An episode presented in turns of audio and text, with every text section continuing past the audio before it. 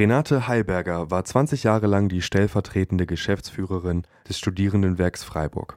Verantwortlich war sie unter anderem für soziale und internationale Angelegenheiten und leitete außerdem den Bereich für Öffentlichkeitsarbeit. Ihre Karriere beim SWFR begann sie Mitte der 80er Jahre als Sozialberaterin.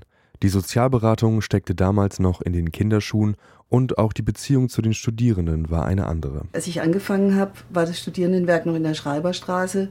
Da gab es eine Pförtnerloge, eine Eisentür und wenn jemand ins Haus wollte, musste der erstmal bitten, dass er eingelassen wird. Und dann ging es da erstmal zur Sache. Warum, wieso, weshalb. Es gab Sprechstunden, da war die Tür auf, aber wer außerhalb der Sprechstunden ins Haus wollte, der kam praktisch an diesem Pförtner nicht vorbei. Also es war eher so, dass das Studierendenwerk sich richtig hermetisch abgeschlossen hat. Und das ist zum Glück heute kaum noch vorstellbar.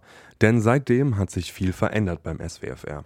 Ich habe als Sozialberaterin angefangen, da war ich alleine. Inzwischen sind wir ein Team von, von 40, 50 Leuten, die sich mit der individuellen Betreuung und Beratung äh, beschäftigen.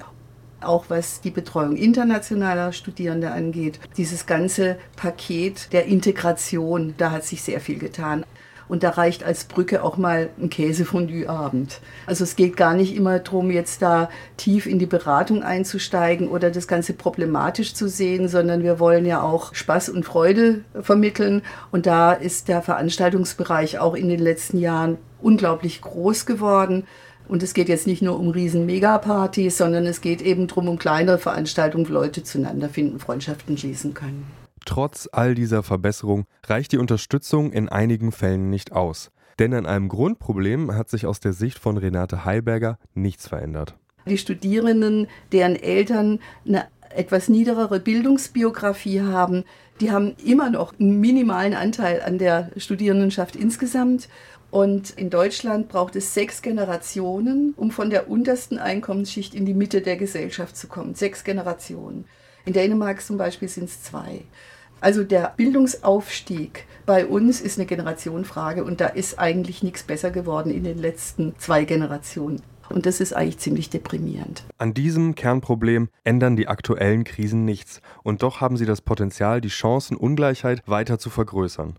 Um dem entgegenzuwirken, ist laut Renate Heiberger eine neue und bessere Studienförderung notwendig. Erneuerungsbedarf sieht sie vor allem beim BAföG, da momentan nur etwa 11 Prozent der Studierenden gefördert werden. Eigentlich könnte alles so einfach sein, denn trotz aller Krisen und Veränderungen aus der Sicht von Renate Heiberger haben sich die Bedürfnisse der Studierenden im Grunde genommen nicht verändert. Letztendlich geht es doch um so Grundbedürfnisse, dass man als Mensch irgendwo auch reüssiert, dass man Anerkennung bekommt und Respekt. Und da hat sich gar nichts geändert. Und ich glaube, da wird sich auch in Zukunft nicht ändern.